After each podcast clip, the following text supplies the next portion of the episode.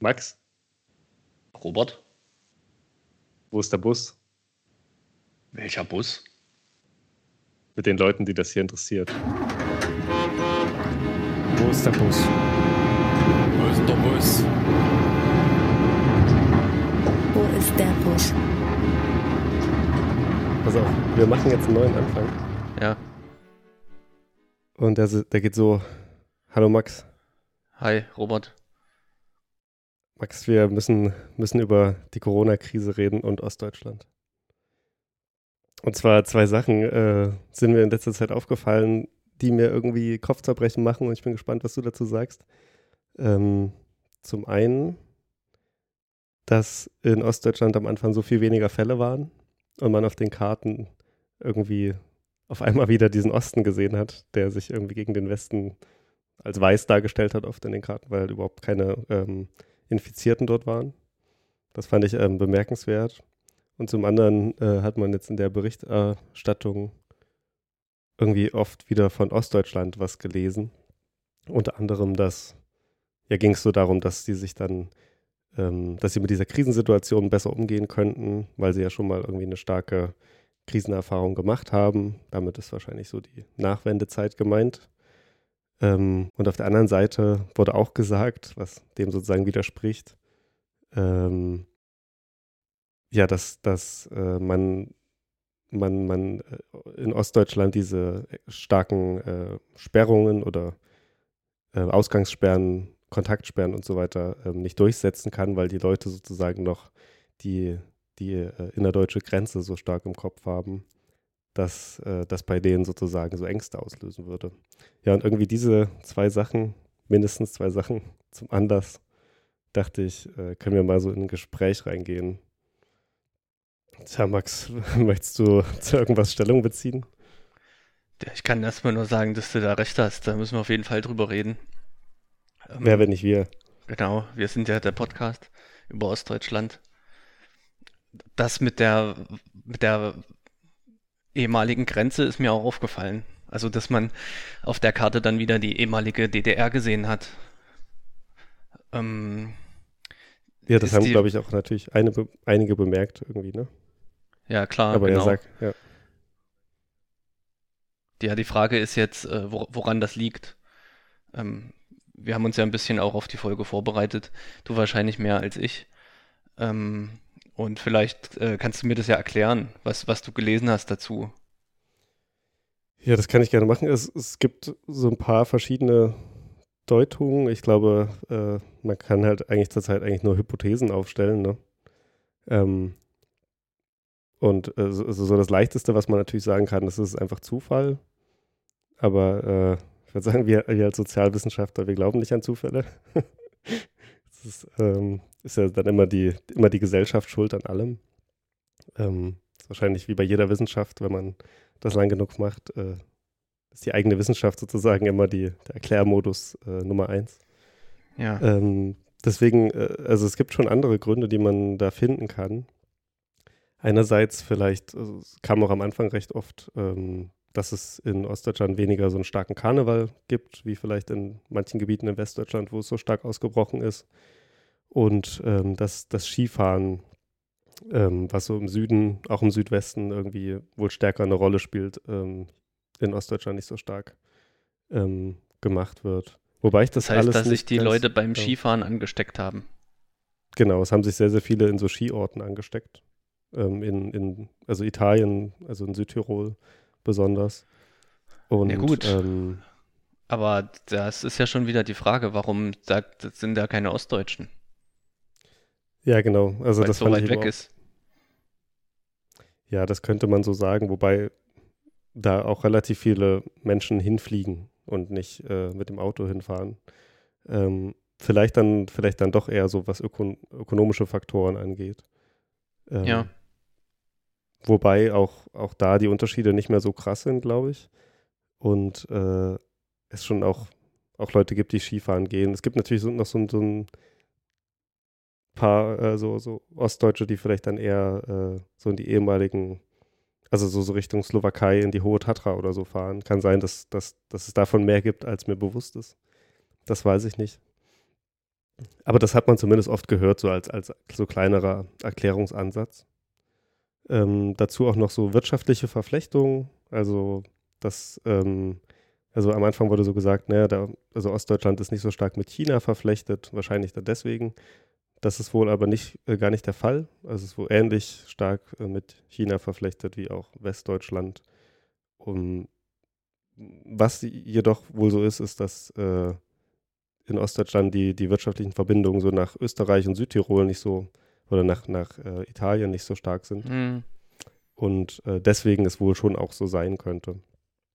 Ähm, na gut, eine andere Geschichte ist, dass äh, wohl Ostdeutsche deutlich seltener zum Arzt gehen, auch bei Krankheiten. Das fand ich ein ganz, ja, einen ganz irgendwie auch amüsanten Punkt. Das ist halt irgendwie auch was, was ich mir gut äh, vorstellen kann. Ich kenne das auch so im, im, nahen Bekannten- und Familienkreis, so eine gewisse Aber was, was soll das denn bedeuten? Jetzt, wenn die nicht zum Arzt gehen, hm. haben sie sich, also meinst du, es wurde gar nicht äh, diagnostiziert dann oder dass sie sich im Wartezimmer nicht anstecken konnten? Es, also da geht es darum, dass sozusagen die Fälle, die vielleicht da waren, dann nicht diagnostiziert wurden als Corona, sondern die Leute hatten halt irgendwie eine Grippe und ähm, entweder sind sie, genau, sind dann entweder weiter arbeiten gegangen oder zu Hause geblieben. Genau, das wäre. Das heißt, tr trotz weißer äh, Karte mhm. gibt es dann hier die, die hohe Dunkelziffer. Das wäre sozusagen die Aussage. Wobei ich gl glaube, das hätte sich so langsam als falsch herausbewiesen. Ne? Also da die mediale Aufmerksamkeit nun deutlich höher ist und auch in den ähm, neuen Bundesländern deutlich mehr Tests gemacht werden, ist, glaube ich, die These oder das zumindest so als, als einziges Merkmal irgendwie zu beschreiben, wahrscheinlich hinfällig so. Ja. Also ich glaube, es, es, ist bestimmt irgendwie eine Mischung aus äh, Zufällen, auch einer räumlichen Nähe zu Italien, äh, was vielleicht ja. also Süddeutschland angeht. Ich, ich, glaube schon, dass das irgendwie eine Rolle spielt. Vielleicht genau, geht man also, ja wirklich eher mal ein Wochenende dorthin Skifahren. So. Genau, das, also das stimmt. Irgendwo muss es ja erstmal initial ausbrechen. Und dann macht es natürlich Sinn, in Süddeutschland die Nähe zu Italien und in Nordrhein-Westfalen der Karneval. Hm. So, die, dann ist die, die Frage aber ähm, mit, der, mit der Weiterverbreitung. Äh, vielleicht zeigt sich daran auch, aber das, das weiß ich jetzt eben nicht, ob man das so interpretieren kann, dass auch die Verflechtungen zwischen Ost und West nicht so stark sind. Hm. Ja, vielleicht auch nicht so stark, wie man irgendwie denkt. ja, genau. Ähm, man muss dazu sagen, dass auch das Saarland am Anfang äh, nicht betroffen ja. war. Also ja, auch, also okay. also das war ungefähr, es ist ungefähr zeitgleich so gelaufen, dass die neuen Bundesländer und das Saarland irgendwie sehr lange sozusagen außen vor waren. Also es kann schon was mit so wirtschaftlichen Verflechtungen zu tun haben, könnte aber auch was damit zu tun haben, dass in all diesen Gebieten einfach relativ wenig Menschen wohnen und ähm, vielleicht so die, die Mobilität dort allgemein nicht so hoch ist. Ne? Also es widerspricht ja gar nicht dem, was du jetzt gesagt hast. Ne? Also genau. ähm, zusätzliche Erklärung. Genau, genau. Also das, das kann schon eine Rolle spielen. Ich weiß nicht, wie, wobei, also gerade so in Sachsen-Anhalt, das hat ja oft von sich äh, hören gemacht als, äh, als Frühaufsteherland, was aber dann dem geschuldet war, dass irgendwie viele ähm, gen Westen Pendeln, gependelt sind. Genau. Also ja, das habe ich mich zum Beispiel gefragt, dass äh, so in Sachsen-Anhalt pendeln eben sehr viele nach Niedersachsen. Hm. Und es war aber das letzte Bundesland, also mit Abstand das letzte Bundesland, wo äh, der, bis der erste Corona-Fall ausgebrochen ist. Hm. Und das ist, das ist sehr interessant gewesen, also wie lange das gedauert hat. Ja, äh, vielleicht ist es, äh, zeigt sich auch daran, dass eben die Ost-West-Perspektive bei sowas vielleicht gar nicht so zielführend ist, sondern vielleicht so eine kleine räumlichere ja, Analyse genau. mehr Sinn macht. Wahrscheinlich sind ja doch, äh, gerade wenn man sich so diese Karten anschaut, wo, wo, so, wo so viele Fälle sind, man merkt, dass es eher so kleinere Hotspots sind als äh, wirklich flächendeckende Epidemien. Also es anscheinend genau. passierte wirklich sehr, sehr viel über ähm, eine Person, die äh, das Virus hat und dann lange Zeit es nicht bemerkt und, und irgendwie herumläuft. Ähm, ja. Ja, das ist ein guter Gedanke, weil natürlich, äh, wenn man das äh, auf äh, Bundeslandebene ausdrückt, eben mit dieser Deutschlandkarte, äh, dann suggeriert das ja auch, dass das Bundesland irgendwie äh, gleichermaßen betroffen ist. Hm, Aber ja. man, man bräuchte eigentlich, da hast du recht, eine äh, Karte von allen Landkreisen äh, oder vielleicht sogar von allen Orten, Ja. die es gibt. Und Also, dann müsste noch man noch mal gucken. Was das angeht, verstehe ich auch. Also es gibt ja immer mal so Kritik daran, dass man jetzt sozusagen äh, bundesweite ähm, gleiche Regelungen eingeführt hat. Was das angeht, verstehe ich da auch die Kritik, weil die Lagen halt wirklich verschieden sind und man dann sozusagen mit einer Lösung versucht, sozusagen alles äh, gleich anzugehen. Ähm, ich verstehe ich verstehe aber auch gut, dass man das macht. Also einfach aus der Unsicherheit heraus und auch aus der Angst, irgendwas falsch zu machen, ist es wahrscheinlich besser, äh, kurzfristig was sehr Radikales zu machen, als äh, am Ende zu merken, so, okay, unsere kleinräumlichen Lösungen haben halt echt schlecht funktioniert. Also es hängt wahrscheinlich auch mit dieser äh, langen Zeit zusammen, bis man bemerkt, wie viele Leute den Virus haben, dass man jetzt so stark vorgeht. Ne? Weil sonst könnte man ja gerade aus dieser so, so kleinräumlichen Verteilung vielleicht auch ableiten. Man, man könnte irgendwie anders vorgehen als bundesweit eine Regelung oder so. Ne? Ah, okay, ja, ich Ich verstehe. weiß nicht, ob dir das auch irgendwie, ob du Ja, darüber das- nachgedacht hast. Ja, das, aber es, es macht eben keinen Sinn, weil natürlich die Leute da nicht bleiben, sondern das, das Ja. Mobilitätsverhalten äh, vor Ort ist dann ja trotzdem immer so, dass man in angrenzende Gebiete fährt und wenn das jeder macht, dann natürlich so ein, so ein Netz sich ergibt. Vielleicht dann aber umso interessanter, ähm, du wohnst ja in Halle. Ja. Das ist ja genau dieser Punkt, also sozusagen die andere Seite dieses Phänomens, äh, von dem ich spreche, ist ja sozusagen, wann anfangen mit den radikalsten. Ähm, Ja. Oder radikal, es klingt, klingt irgendwie so, als wäre es verboten. Oder mit den stärksten Einschnitten oder, so, oder dem, dem sehr, sehr starken Vorgehen. Äh, wie gesagt, du wohnst ja in Halle. Das war ja die erste Stadt, die bundesweit äh, Kitas und Schulen geschlossen hat, oder? Genau. Und da, Da, ja, willst ja, du sag, sagen? sag deine Frage ruhig noch. Nee, ich weiß noch, dass wir uns beide, ähm, falls ich das so sagen darf, äh, weil die Lage damals noch so komplett unklar war, dass wir uns da beide ähm, eher drüber gewundert haben, dass es jetzt auf einmal so, so, so strenge Regeln gibt. Ähm, und das ist ja wirklich auch spannend zu sagen, so ab wann fängt man denn eigentlich an, wirklich stark dagegen vorzugehen, ab wann lohnt sich das? Ähm, Ja, also das stimmt, dass wir uns da gewundert haben. Man muss dazu sagen, es gibt ja hier in Halle an der Uni äh, diesen Virologen Alexander Kekulé, der ist ja, also mittlerweile hat er auch einen Podcast äh, bei MDR. hat eigentlich Ähm, vor oder nach uns einen Podcast bekommen? Das, müssen wir jetzt noch mal gucken, aber ich glaube, wir Hm. könnte sein, dass wir äh, früher dran waren. Minimal vielleicht. Ja, der, der andere. Wir sind äh, ohne Problem gestartet. Ja. Der, der andere große äh, Corona-Guru ist ja äh, der äh, Berliner. Ähm, Christian aber Drosten. Chris, genau, Drosten. Und äh, aber Ke Kekulé äh, eben auch und hat auch schon sehr, sehr frühzeitig, also auch in der Zeit oder war daneben im Fernsehen und hat da eine bestimmte Maßnahme immer wieder wiederholt. Das ist ne, einfach die Schul- und Kindergartenschließung gewesen.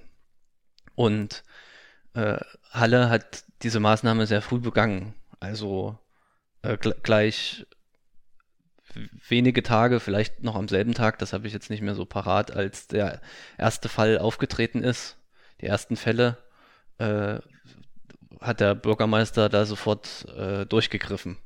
Und das weiß ich nicht, ob das mal so ähm, explizit gesagt wurde, aber ich vermute, dass äh, vielleicht da auch das mit dem Alexander Kekulé zusammenhängt.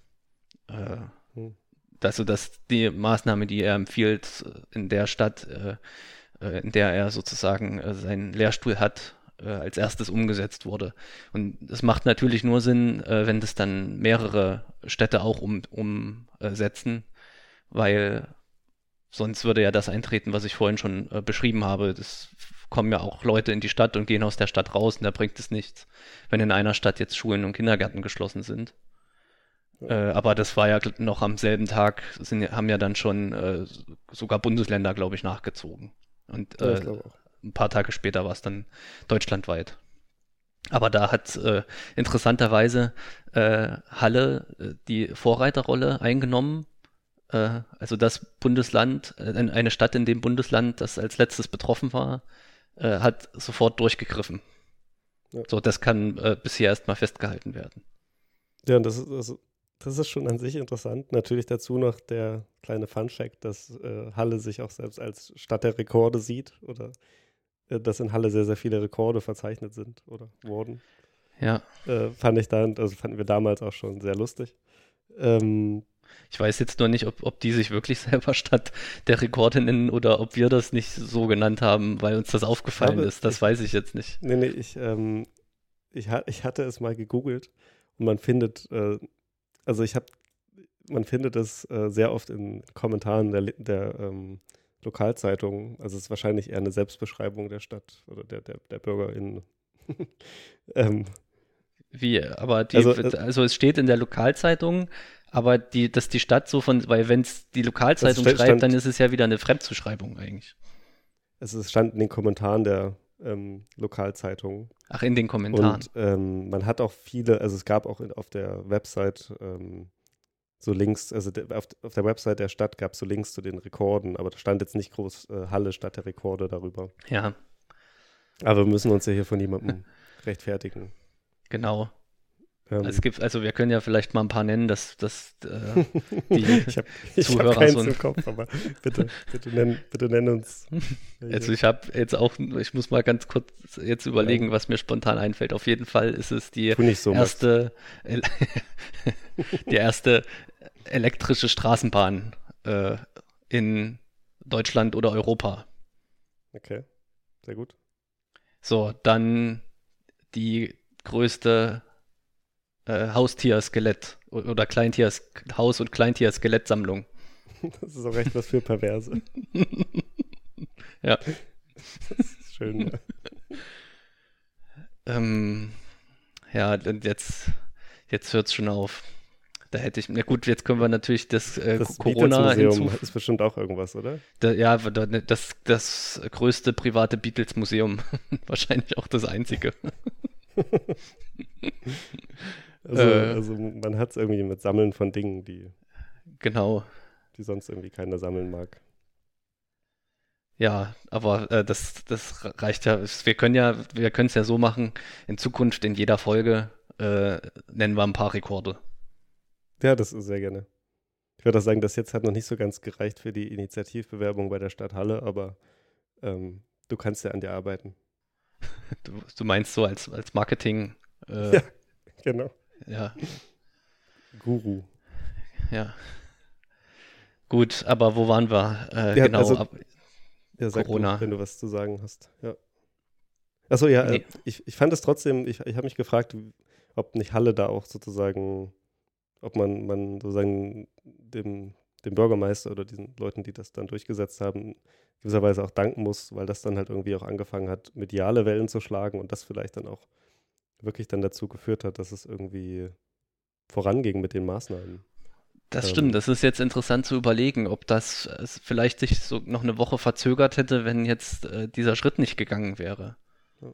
Da habe ich noch gar nicht drüber nachgedacht. Das kann natürlich sein. Ja, das lässt sich natürlich jetzt schwer sagen, aber ähm, ich weiß halt von mir selbst, und das werden wahrscheinlich viele auch so äh, bemerkt haben an sich, dass irgendwie sehr lange die Stimmung irgendwie sehr so, ja, so ein bisschen egal, also eigentlich gar nicht skeptisch oder so, sondern man dachte so, na gut, das ist jetzt da, aber das wird jetzt schon nicht so stark sein und äh, dann Schlag auf Schlag, irgendwie zwei, drei Tage später war irgendwie die Ausnahmesituation schon eingetreten. Und ähm, vielleicht hätte sich das dann auch irgendwie länger verzögert, sodass das so nach und nach mehr Wellen geschlagen hätte. Ja. Wobei wahrscheinlich hat das auch einfach mit dem Krankheitsverlauf und, und den ähm, Infizierten zu tun, dass, es- dass das dann so stark den Anschein hat, dass es ganz plötzlich kommt. Dabei hat das, ist es halt ganz sozusagen normal in diese Krankheit irgendwie eingeschrieben. Tja, das, das weiß ich jetzt nicht so genau. Ja. Ähm, interessanterweise, also das, äh, das mit Halle ist ja eine so eine Sache. Die zweite Sache, die mir dazu auch eingefallen ist, ist, dass ähm, ich komme ja aus Thüringen, genauso wie auch du. Und äh, ich war beim Besuch meiner Eltern, äh, waren auf einem Geburtstag und äh, so kam ich dann auch selbst in Kontakt mit der Person, die, oder also indirekt, also nicht direkt, aber indirekt in Kontakt mit der ersten Person, die in Thüringen ähm, das äh, Virus dann hatte. Und äh, bei dir diese Sache mit Halle, dass du äh, sozusagen in dieser Stadt wohnst, wo die Maßnahmen am stärksten als erstes durchgeführt wurden, fand ich irgendwie, hat auch so Ja. einen lustigen biografischen Geschmack, was vielleicht auch jetzt so dazu geführt hat, dass wir jetzt hier diese Folge machen wollten. Ähm, Ge genau, ja, das stimmt. Habe ich auch noch nicht drüber nachgedacht, aber ja, das, ist eigentlich, eigentlich ist es auch egal, aber es ist, Es ist- es es ist auch trotzdem egal, hast du recht. ich ich habe ein paar Minuten gewartet, bevor ich so, so pikante äh, Ja. private Details teile. Ja, war auch nicht abgesprochen. Ja, Ähm. das, ähm, mir, das war jetzt auch die letzte Folge. Genau. Ja, nee, aber äh, das, wir, wir, vielleicht können wir hier noch gleich bei Halle mal bleiben und den Übergang machen. Es sei denn, du willst jetzt noch was zu deinen Nee, äh. Thüringer Erfahrungen da sagen, wie es, wie es, äh, was da passiert ist, Das klang, das äh, klang wie, jetzt wie sich so, das das, Virus übertragen hat, genau. Ähm, das klang jetzt schon so despektierlich, dass ich nichts mehr sagen möchte. Nee, ansonsten äh, könnten wir darauf zu sprechen kommen, was du eingangs gesagt hast, dass in Halle, nee, in Ostdeutschland, ähm, dass gesagt wurde, den Leuten in Ostdeutschland sei es schwerer zu vermitteln, äh, dass jetzt bestimmte äh, Freiheitsbeschränkungen auftreten. Ich kann jetzt aus meiner Perspektive vor Ort sagen, äh, also, Also hier die Aussage hier war, ist ist keiner zu ausgerastet. vermitteln, oder? Nee, es ach ist so. schwer. Nee, nee, es ging Nee, darum. Es gab dieses ist ne? Tagesschau-Ding, oder? Also ich habe es äh, jetzt nicht direkt äh, mitgekriegt, sondern nur über einen Tweet. Aber wenn Stimmt, du das ja, noch Nee, genauer hast weißt, recht. dann kannst du mir das ist ja nochmal jetzt sagen, äh, was da überhaupt gesagt wurde. Ich glaube, du, du weißt es genauso genau wie ich. Also Nee, ich weiß es nicht. Nee, ich weiß es wirklich nicht. Ich habe ich hab nur äh, diesen Tweet gelesen, den du mir zugeschickt hast, aber das, da stand nur drin, dass das mit Tagesschau zu tun hatte. Aber das habe ich nicht weiter verfolgt. Ja, ich hatte mir aufgeschrieben, dass Ausgangssperren leichter zu vermitteln seien in Ostdeutschland. Dass das die Aussage der Tagesschau war. Und ich hoffe sehr, dass, das, äh, dass ich mir das richtig aufgeschrieben habe. Ja, okay. Wenn nicht, Gut, dann, man, äh, man kann ja die Medienkritik der Medienkritik in die Kommentare schreiben. ja. Aber äh, nehmen wir das mal an, dass das stimmt. Also, dass äh, in der Tagesschau gesagt wurde, dass die Ausgangssperren in Ostdeutschland leichter zu vermitteln seien. Aber die Aussage, nee, es war, es war, an, das war gegenteilig, Max. Hier, guck mal, ich habe hier was. Hast Ich du eine spontane Recherche? Ich habe es hier in, in meinen Nachrichten jetzt mal rausgesucht. Äh, Okay. Markus. Decker. Von Markus Decker hast du mir einen Tweet geschickt. Dass Ausgangssperren in Ostdeutschland aufgrund der DDR-Erfahrung schwerer zu vermitteln seien, wie es in der Tagesschau hieß, finde ich nur schwer, äh, finde ich nur sehr bedingt überzeugend. Ja, gut, das war auch das, was ich mir so gemerkt hatte. Äh, ja, möchtest du dazu was sagen vielleicht? Ja, äh, hast du das jetzt ja. bei der Tagesschau gesehen? Das, also was Nein, habe ich nicht. Ich habe das nicht nachgeschaut. Ja, es ist ich auch nicht. Aber dann nehmen wir an, dass äh, die Aussage stimmt, weil es auch äh, oft genug geteilt wurde und äh, kommentiert wurde, ohne dass sozusagen der höchste Komment oder die höchsten Kommentare standen, äh, dass es so nicht war. Ähm, Finde ich es zumindest irgendwie interessant, dass äh, ich glaube, das ist allgemein, wenn jetzt äh, irgendwie Medien über also wenn es um, um die äh, Kontaktverbote und Ausgangssperren geht und man jetzt irgendeine Deutung vornimmt, wie das jetzt in Ostdeutschland anders aufgefasst würde, habe ich das Gefühl, dass das genau in diese Kerbe schlägt, ähm, diese, dieser Ost-West-Unterschied schon mit sich bringt. Also dass einfach, weil man Ostdeutschland irgendwie als was anderes und Besonderes wahrnimmt, ähm, muss man das jetzt auch mit einem gewissen Inhalt füllen, auch sozusagen im Hm. Zeit, zeitaktuellen Geschehen.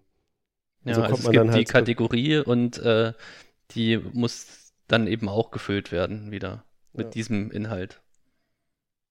Das war das jetzt die Selbstbeschreibung des Podcasts. ja.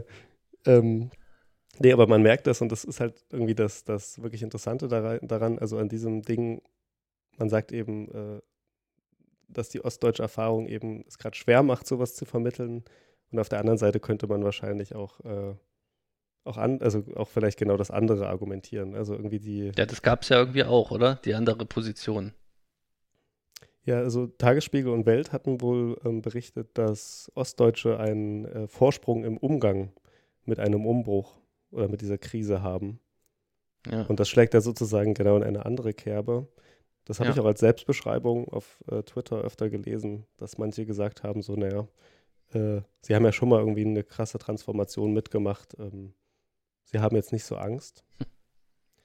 Wobei ich da auch, äh, ja, also einerseits frage ich mich, ob das, äh, ob man das so vergleichen kann. Und andererseits, ob, weil man die Krise erlebt hat, es sozusagen die neue Krise leichter macht, ist auch nicht so das Allerplausibelste, oder? Nee, und ich weiß, da müssen wir jetzt auch nochmal zurückgehen. Das knüpft ja auch ein bisschen an die letzte Folge an, äh, inwieweit die Wendezeit überhaupt von der Bevölkerung ähm, einheitlich als Krise aufgefasst wurde. Oder ob für viele nicht ähm, eher der, der Chancenaspekt äh, vielleicht im Vordergrund stand. Hm. Also einen Umbruch hat sozusagen jeder erlebt, aber nicht jeder hat vielleicht eine Krise erlebt. Wohingegen man jetzt sagen könnte, dass ähm, man hat es mit diesem Virus zu tun, das diese Krankheit auslöst, gegen die man noch kein Mittel hat. Äh, und die sich also rasant verbreitet, wenn man nicht entsprechende Maßnahmen ergreift, dann kann man ja natürlich sagen, das ist, ist für die gesamte Gesellschaft natürlich eine Krise. So, und da liegt ja schon mal ein Unterschied irgendwie drin. Ja, es ist ein ganz anderer. Ich, also diese ähm, Unvorhersehbarkeit bei so einem Virus und auch, auch, dass man den Virus ja überhaupt nicht sehen kann, würde ich sagen. Also auch wenn man natürlich den Umbruch auch nicht sozusagen immer aktiv sehen kann, ist doch irgendwie ein Virus nochmal eine andere Kategorie, vor der man irgendwie Angst haben kann. Also ich, ich glaube, dass das ein Virus ist einfach das- nichts Gutes, ne? Wohingegen Ja, die genau. politische Wende, würde ich sagen, eigentlich was Gutes war. Ja, das ist äh, sehr gut zusammengefasst, was ich mir kompliziert gerade irgendwie im Kopf Ja. verknotet hatte. Ja. ja, ja, voll und ganz, genau. Also und äh, ich glaube auch die Wendezeit, äh, die hat man ja sozusagen nie alleine erlebt, sondern auch immer in gewissen sozialen äh, Gruppen und Schichten. Und wahrscheinlich gibt es dort halt sehr, sehr viele diverse Geschichten und da gibt es Leute, die, äh, denen es dabei nicht gut ging und äh, auch Leuten, die, denen, die, die es da ähm, schwer getroffen hat und aber auch sehr, sehr viele, die daraus eben äh, positive Aspekte gewonnen haben. Und äh, gerade auch, weil im Osten vielleicht auch so ein starkes, was ich sagen würde, zumindest ein starkes Familienbewusstsein äh, gibt und man dann ja sozusagen auch in einer Familie verschiedene Generationengeschichten eigentlich so sich anhäufen, ähm, denke ich, dass eben ja die Wende eigentlich nicht nur als negatives Ereignis wahrgenommen werden kann, weil also ich habe das selber in meiner Familie gemerkt, dass, dass sich da immer alle darüber gefreut haben, über die Möglichkeiten, die ich jetzt habe, im Gegensatz zu denen, die es in der DDR gab. Ähm, das gleiche eigentlich auch schon für, für die Generation meiner Eltern und so. Also, Ja. ja, Also Stempel drauf. Oder was willst du damit sagen? Stempel drauf heißt, es ist vorbei. mit, mit uns. Nee, also eher mit dem, also was soll man dazu noch sagen? Also ich finde, ich halte das einfach für Quatsch. Also sowohl das eine als auch das andere. Zu sagen, dass es Ostdeutschen schwerer vermittelbar wäre, Hm. sowie äh, zu sagen, die könnten da äh, besser damit umgehen. Also so, das ist, ist Ja. eigentlich riesengroßer Quatsch. Ja, ich, ich glaube, dass eigentlich alle, wahrscheinlich alle äh, Deutschen damit genauso schlecht umgehen kann. Ich glaube, oder, oder ich würde mal anders damit, nochmal mit einer anderen, mit einer anderen Hypothese kommen, die ich hatte.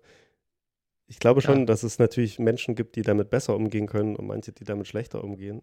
Ja, Ähm, ich, ich persönlich, ich meine, wir haben da auch, glaube ich, schon mal drüber an, am Telefon geredet. Ähm, ich habe das Gefühl, dass Leute, denen ist, also die gesellschaftlich ganz gut dastehen, die äh, irgendwie aus eher höheren und, und besser ökonomisch gestellten Schichten kommen, dass die vor so Krisen nicht so sehr Angst haben, weil, äh, ja, einfach weil sie sozusagen in der Gesellschaft und in dem Staat, in dem sie leben, eher, eher also die Erfahrung gemacht haben, dass man, wenn man auf das gesellschaftliche System vertraut, dass das auch irgendwie mit, mit positiven Dingen be beantwortet wird und man sich deswegen keine Sorgen machen muss. Ja? Also solange, solange sozusagen die Krise nicht als solche ausgerufen wird, sondern man sagt irgendwie, ja, es gibt hier diese Probleme, aber wir haben die im Griff, wir müssen jetzt das machen und das machen, vertraut man sozusagen erstmal dem. Und ich glaube, es gibt aber Schichten, die ähm, nicht per se so, so, so ein Vertrauen in den Staat haben. Zum Beispiel die Milliardäre in den USA, weil die sind ja jetzt auf der Suche nach äh, privaten Inseln, die sie sich kaufen können. Ich weiß nicht, ob du das heute gelesen hast. Das habe ich nicht gelesen, nee. Mir, ja. mir kam nur zu Ohren, dass irgendwie der, dass deutlich mehr Waffen gekauft werden. Ja klar, aber wahrscheinlich nicht von den Milliardären. Nee, ja. ich weiß nicht, was, was sagst du denn zu der These? Also das könnte man vielleicht, also falls das stimmen würde, ähm, könnte man das natürlich irgendwie andocken und sagen, na gut, äh, in, in, Ostdeutschland gibt es ähm, nachweislich weniger Vertrauen in den Staat und die Institutionen und deswegen ähm, vielleicht eher deswegen sozusagen, das ist schwerer zu vermitteln, man traut sozusagen den Autoritäten nicht und nimmt an, dass das sozusagen immer irgendwas Schlechtes dahinter steht. Aber das ist halt, ja, das ist schon sehr weit gegriffen. Das ja. kann man eigentlich nicht einfach so mal behaupten. Ne? Also ich muss halt dazu sagen, ähm, das ist jetzt, wenn, wenn man jetzt von subjektiven Erfahrungen ausgeht, äh, ist es natürlich schwierig, äh, dann für die ganze, den ganzen Teil Ostdeutschland zu sprechen. Aber ja. ich in meinem Umfeld und auch im Umfeld des Umfelds sozusagen habe das bis jetzt noch nicht wahrgenommen, äh, dass dass das es da jetzt größere Probleme gibt. Am Ende ist natürlich, äh, könnte man auch sagen, dass jedes Individuum das ja irgendwie verarbeiten muss. Und äh, auf dieser Ebene hat natürlich jeder schon äh, auch Krisen erlebt. Äh, ja. So, dass im Grunde auch wenn manche so eine große gesellschaftliche Krise noch nicht durchgemacht haben, äh, krisenerprobt ist jeder Mensch. Äh, oder also jedem erwachsenen Menschen ist sowas eigentlich zuzumuten. Und ich meine auch die BRD und auch sozusagen, auch ab 90 gab es natürlich auch Krisen, auch gesellschaftliche Krisen. Also es ist eigentlich schwer anzunehmen, dass das einen alles überhaupt nichts äh, angetan hat. So. Wie, was meinst du angetan? Also ja, also äh, dass das äh, sozusagen, äh, also die, die, die Idee bei dem Gedankengang ist ja, die haben eine Krise erlebt, deswegen können sie jetzt leichter damit umgehen, äh, dass sozusagen die Krisen, die vorkamen, irgendwie nicht erlebt wurden als solche. Das meinte ich. Also ich glaube, 9-11 zum Beispiel war für viele eine Krise, auch wenn sie sozusagen rein medial stattgefunden hat. Ne? Mm, ja, ich also, verstehe. Ich meine, man muss ja auch sagen, dass diese Viruserkrankung ja auch für die meisten erstmal medial stattfindet. Und äh, das heißt ja nicht, dass es nicht echt ist. Und ich glaube, ja. wir sind schon, also unsere Wirklichkeit ist so eng verbunden mit Medienkonsum, mhm. dass es halt, das, also auch zu, auch, auch zu gutem Grund sozusagen, dass die mediale Realität eben einfach äh, dann auch die Wirklichkeit ja. bestimmt und, und sie auch ist. So. Stimmt, man könnte dann auch sagen, dass natürlich äh, das Leben im Kalten Krieg eine Krise gewesen ist. Also sowohl für Ost als auch für West. Ne? Also wenn man Angst haben musste vor dem Atomschlag oder sowas. Ja, das ist eigentlich, ähm, das ist ein guter Punkt, ja. Das, äh, das ist ja eigentlich, es hat ähm, ähnliche Aspekte, weil es so also, wobei es natürlich nicht von alleine so kommt und nicht naturgemacht ist, äh, schlägt es dann so plötzlich zu. Oder ja. auch Tschernob Tschernobyl könnte man sagen. Es gibt diese Beschreibung ähm, von, von Ulrich Beck ähm, aus dem ähm, schönen Buch Risikogesellschaft. Die Risikogesellschaft. Da beschreibt er, wie ähm, nach Tschernobyl eben diese ähm, nukleare Wolke durch ähm, Europa fliegt und äh, also sozusagen, das ist so eine, so eine, so eine Kopplung aus äh, Naturereignis die aber durch Mensch, menschlichen Fortschritt, der aber irgendwie fehlgeleitet wurde, ähm, halt in so eine, ich, ich, weiß gar nicht, wie man das am besten beschreibt, aber es ist wie so was Mythisches, ja. Also de, wo dieser Regen runterkommt, wird es halt sehr, sehr schlecht aussehen. Dort äh, wird die Natur irgendwie kaputt gehen und äh, die Leute werden verstrahlt. Und äh, also ich weiß nicht, das klang, klang, schon alles sehr so nach einem krisenhaften Ereignis, weil man auf einmal komplett ohnmächtig wird, ja. Also man, ja. man ist halt irgendwie so eine fortgeschrittene, vernetzte äh, Gesellschaft und man erlebt irgendwie jeden Tag, dass man irgendwie Kraft hat über die Natur oder über die Welt, äh, die einen umgibt. Und dann schlägt einen das halt so zurück. Und das ist wahrscheinlich eine ähnliche Erfahrung, dass man irgendwie zurückgeworfen wird auf die Verletzlichkeit, die man sonst so im Alltag nicht so, eigentlich nicht mehr so erkennt. Ja. Und du meinst, das ist, äh, ist jetzt eigentlich auch der Fall Ich würde schon sagen, ja. mit dem Virus? Also ich ich glaube auch die meiste, die meiste Angst ist, besteht halt, hast du ja auch schon gesagt, die Angst besteht ja darin, dass man das nicht absehen kann, was passiert. Und das ist halt irgendwie auch so eine Angst, irgendwie Kontrolle zu verlieren. Oder man merkt vielleicht plötzlich, auf wie dünnen Boden irgendwie das eigene Leben so steht, stehen kann. Ja. Aber ja, äh, wenn, wenn das ne- überhaupt jetzt der Fall ist, also ich bin mir gar nicht sicher, Ja. ob das jetzt in, also sowohl in Ost als auch in West als so eine große Krise empfunden wird von den Menschen. Ähm, ich nehme die Stimmung Stimmt. insgesamt eigentlich als gelassen wahr. Dass da eigentlich, ähm, auch wenn es, also es ist vielleicht auch eine Beschreibung von, von. Soziologen, die man dann jetzt äh, in den, in den Medien liest, dass es den Menschen so große Angst macht, ähm, dass, dass sie nicht wissen, äh, wie es jetzt weitergeht und dass das unsere Gesellschaft ja, das liest man auch oft, äh, irgendwie verändern wird dauerhaft. Ja, ja. äh, was also keinesfalls jetzt feststeht, meines Erachtens. Du hast das ja auch schon mal zu mir gesagt. Äh, Ja. Vielleicht hast du es sogar auch ge getwittert äh, auf unserem Twitter-Kanal. Ja, ja, nee, also ich, ich habe da, ja, ich habe das, glaube ich, auch schon mal irgendwo hingeschrieben. Aber ähm, das macht mir sogar ein bisschen Sorge, dass man jetzt sozusagen, also, also vielleicht in der jetzigen noch irgendwie relativ, also ökonomischen Krise kann man vielleicht schon sagen, aber dass man jetzt schon so davon redet, als könnte es danach nicht weitergehen wie zuvor, das macht mir Ja. irgendwie Angst. Ja, Weil, ähm, ja, ich, also man muss ja sagen, dass irgendwie sind halt irgendwie keine, keine Fabriken und keine Gebäude zerstört worden. Dass die Leute, also die, die meisten Menschen, die irgendwie unsere Gesellschaft ähm, so tragen, auch durch ihre Arbeit, die sind alle noch da. Also es ist halt nichts. Also woher die Plausibilität, dass alles ähm, kaputt geht. Ich musste da, das ist jetzt, ich, ich hoffe, dass ich das zusammenkriege, aber ich musste da an äh, Kierkegaard denken. Also der, äh, der dänische Philosoph Søren Kierkegaard. ach, Der, der, hat, der, ähm, also man schreibt ihn Kierkegaard, aber so, sobald man sich bildungsbürgerlich gibt, nennt man ihn Ja. Kierkegaard. ja, ja, sag, sag, ich meine, sagst du das jetzt eigentlich mir oder den Hörern? Habe ich mich nur gefragt. äh, Max, ich, ich, sag's, ich, sag's, di- ich sag's dir, ich, bei dir weiß man doch nicht. ja, Du weißt, in Halle werden die Dummen nicht alle. genau. Aber ähm, es stimmt, es, es tut mir leid, ich wollte keine Kommunikation mit den HörerInnen eintreten.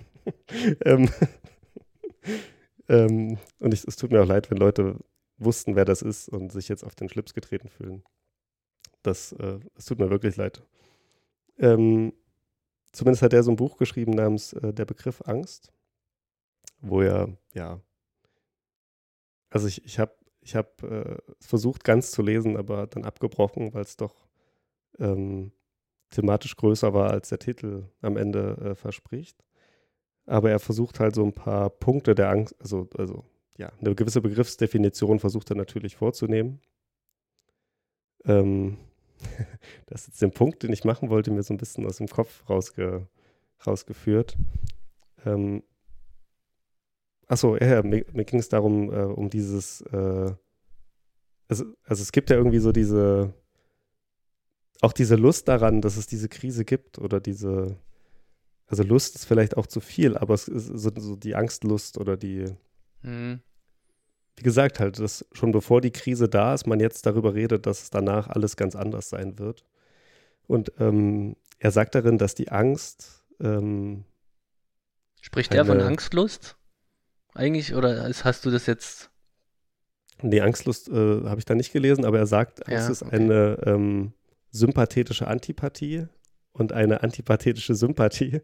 Und damit, also wenn man auch nur diesen einen Begriff der ersten nimmt, also eine sympathetische Antipathie, also etwas, was, also etwas, was man, also eine Antipathie, irgendwas, was man eigentlich nicht mag, was einen aber anscheinend irgendwie anzieht. Hm. Und das kommt mir in diesen Krisensituationen irgendwie, Ja, äh, das, das hat es irgendwie ganz gut getroffen. Es ist etwas, er unterscheidet auch die Angst äh, von der Furcht. Also er sagt, die Furcht hat man vor etwas, was konkret ist. Wenn jetzt irgendwie ein Löwe vor mir steht, dann habe ich Angst vor der Furcht. Also, äh, nee, dann habe ich Furcht vor diesem Löwen und habe auch keine Sympathie für den, sondern ich sehe halt die Gefahr und, und, und will die Mhm. abwehren Mhm. oder so. Aber die Angst ist halt was, was halt noch viel tiefer geht und was mich irgendwie reizt. Mhm. Und ähm, ja, ich, es, das Buch fiel mir heute irgendwie erst wieder in die Hände und ich fand das wirklich, hat so ein paar Punkte nochmal, ja, vielleicht erhellt oder, oder zumindest irgendwie so anknüpfbar gemacht, dass es da halt irgendwie auch so eine Lust gibt, äh, dieser ganzen Sache zu folgen ähm, und irgendwie sich auch danach zu sehen, dass irgendwie das schlimmer wird und äh, also man ist, ja, man ist da so tief eingebunden. Ja, Ja. also es gibt sicherlich, ähm, also die Prepper, bei denen ist das bestimmt jetzt so. Ähm, Hm. also wahrscheinlich sind die jetzt dauergeil. Ähm, Ja. dann gibt es natürlich jetzt auch die Leute, die jetzt vor dem Löwen stehen und ähm, um die, die begriffliche Trennung jetzt ähm, nochmal aufzugreifen, Furcht haben. Also das sind ja eher so die Ja. Unternehmen, ne? Äh, Ja, oder die Menschen, die betroffen kleine sind. Unternehmen, mittelständische, Also- aber auch große Unternehmen, ne, die jetzt äh, sich Sorgen machen, äh, wie die ihre Mitarbeiter bezahlen sollen oder die Kredite bezahlen sollen oder solche Sachen. Ähm, Ja, und die, die- Leute, die halt das Virus dann schon haben. Ne? ja, natürlich Also die auch, äh, natürlich. Aber ich meine jetzt erstmal die, die jetzt ähm, von der Erkrankung nicht betroffen sind, sondern nur von dieser, äh, von diesem gesellschaftlichen Ausnahmezustand. Hm. Ja, Die- das die Ökonomische Kranken bringt sozusagen so klar lesbare äh, Fakten hervor. Ne? Wie, also was, sobald man, also, naja, wenn man sieht, dass man nichts mehr verkauft, ähm, da gibt es sozusagen nicht diesen Aspekt der Angst, dass Ja. irgendwas äh, im, im Dunkeln verborgen Ja, ist oder so, genau. sondern man sieht halt sofort, also die, die roten Zahlen als der Löwe der Unternehmer in vielleicht. Ja. Ja, Max. Ähm, Ein Punkt fällt mir jetzt auch noch ein. Äh, Oh, sehr gerne. ähm, dann können wir den äh, Komplex hier vielleicht abschließen, aber das ähm, betrifft auch nochmal, also das eine ist bei den Ostdeutschen eine Krise durchgemacht zu haben, ja? äh, Mhm. dass denen das als Kompetenz äh, zugeschrieben wird und äh, dazu gehört dann auch die leeren Supermarktregale. Äh, das habe ich jetzt zum Beispiel ähm, einen Artikel, ich glaube, es war die Berliner Zeitung, äh, da habe ich da, also ist jetzt auch nicht die ähm, der Qualitätsjournalismus, würde ich mal sagen. Aber äh, da wurde das eben auch so aufgegriffen. Und äh, gesagt, die Leute kennen das von früher. Ja. Es ist aber nur bedingt richtig. Weil äh, natürlich in der DDR äh, ein bestimmtes Angebot nicht permanent verfügbar war. Äh, das bedeutet aber nicht, dass die Leute nicht ausreichend versorgt gewesen sind. Ich glaube, so Existenzängste in dem Sinne hatte man nicht. Also man wusste, man kriegt immer was zu essen. Ja. Jetzt vielleicht nicht in der unmittelbaren Nachkriegszeit, ne, aber dann äh, später. Ja. Und jetzt die leeren Supermarktregale stehen ja dann eher sowas, und das zeigen ja diese Hamsterkäufer an, äh, dass man sich Sorgen macht, dass es irgendwann nichts mehr gibt. Ja. Und das ist meines Erachtens äh, auch ein nochmal ein Unterschied jetzt von der jetzigen Situation äh, zur, zur DDR, was das eben auch nochmal verdeutlicht, äh, dass es Quatsch ist, solche Vergleiche anzustellen. Ich frage mich auch, ob die, also auch, auch wenn in der DDR die, die Waren sozusagen nicht so vielfältig waren, ob man das in, in, in den Läden eigentlich so zur Schau gestellt hat. Das würde doch eigentlich auch gegen das Staatsselbstverständnis äh, stehen, dass man irgendwie, dass, dass sozusagen die, die Regale jeden Tag leer sind und äh, jeder Bürger, jede Bürgerin sieht, Mhm. äh, Ja. es gibt hier nichts in diesem Land. Also es ist vielleicht auch so ein, so, so, so ein mediales, fast Ja. filmisches Bild vom Osten, was man da so im Kopf mit sich rumträgt. Äh, müsste man mal fragen. Vielleicht weiß das Punkt, ja jemand. ja. Das, Ähm, genau. Vielleicht hört ja deine Oma zu und die kann es dann in die Kommentare schreiben. Ähm, ich, ich, es, es würde klappen, falls äh, der Podcast im Teletext erscheint. Ja. Wir können ja mal eine Petition starten Ja. in, für, für interaktiven Teletext. Äh, Nee, aber Ja. das äh, stimmt, da habe ich noch nie drüber nachgedacht. Aber meinem Gefühl, gut, es gab natürlich solche äh, Konsumläden, äh, das, die waren etwas kleiner. Äh, ich glaube, die haben ja auch nach diesem äh, Tante-Emma-Laden-Prinzip funktioniert, dass man rein, also dass es einen großen Tresen gab und man hat dann äh, alles am Tresen bestellt, was man brauchte. Und es gab auch Kaufhallen, wo Mhm. man, also wie heute die Supermärkte. Äh, und ich glaube tatsächlich, dass, wie, wie du sagst, die, da man da keine leeren Regale zur Schau gestellt hat. ja, nee, ich, ich kann mir das auch nicht vorstellen, ähm, weil man ja dann am Ende doch mit dem Westen konkurriert hat. Wahrscheinlich wären die Leute auch völlig durchgedreht, weißt du, weil du darfst das Land nicht verlassen. Und dann siehst du jeden Tag im Supermarkt, dass du vielleicht übermorgen nichts mehr zu essen kriegst. Ja. Das, äh, das, da wäre das Ganze vielleicht schon viel früher zusammengebrochen. Ja, da hast du recht. Ja, ja, voll und ganz. Ja. Mir ist außerdem noch, also mir ist noch ein Punkt eingefallen, wir haben ja Zeit. Ähm, die Sache mit den Ausgangssperren und dass die schwerer zu vermitteln sind. Ähm, nun hast du mir heute einen Link geschickt gehabt, dass in Thüringen in einer Kleinstadt es dann doch schwerer zu vermitteln war mit den Ausgangssperren, oder? Ja, es gibt eine, nee, ich weiß nicht, ob es überhaupt eine Stadt oder ein Dorf ist. Äh, es heißt jedenfalls Neustadt am Rennsteig. Nicht zu verwechseln mit Neuhaus am Rennweg. Wie weit liegen die voneinander entfernt? Äh, das weiß ich gar nicht so genau, weil ich kenne das Neustadt gar nicht so richtig. Ich habe das nur zufällig äh, heute gefunden. Äh, also okay. ich habe jetzt da nicht äh, gezielt danach gesucht. Ähm, und in dem Ort, äh, du hast es, glaube ich, nachgeguckt und mir gesagt, 900 Einwohner oder so hat der Ort. Hm. Und davon sind sechs Corona erkrankt. Jetzt gibt, jetzt irgendwie muss der Ort abgeriegelt sein. Das bedeutet, es darf keiner rein und keiner raus. Und Hm. die Leute, einige Leute haben sich aber nicht an diese, also die Ausgangs, es gibt wahrscheinlich offensichtlich sowas wie eine Ausgangssperre, nicht nur sowas wie, wie Kontaktverbote. Und man soll den Ort nicht verlassen. Und einige Bürger halten sich da aber nicht dran. Und wie es also jetzt in der Überschrift hieß, haben den Ort auf Schleichwegen verlassen. Woraufhin die Bürgermeisterin mit hohen Strafen gedroht hat oder so. Und die also Polizei die absurd. Kontrollen ähm, Ja, erhöht hat, an, nicht nur an den Hauptstraßen sozusagen. ja. Ja, also vielleicht so eine kleine, kleine lustige Anekdote, dass die Ausgangssperren doch schwerer zu vermitteln sind, Max. Hm? Ja. Aber gut, was, äh, wer weiß, wer weiß, was da los ist. Ja gut, Max, dann ähm, fand ich äh, gut, dass wir darüber geredet haben und äh, hoffe, dass ich nicht wieder krank bin und sich die nächste Folge so lang zieht. Und ähm, ja, ich wünsche dir noch einen schönen Abend. Mach's gut, Max. Robert, bis bald. Ciao.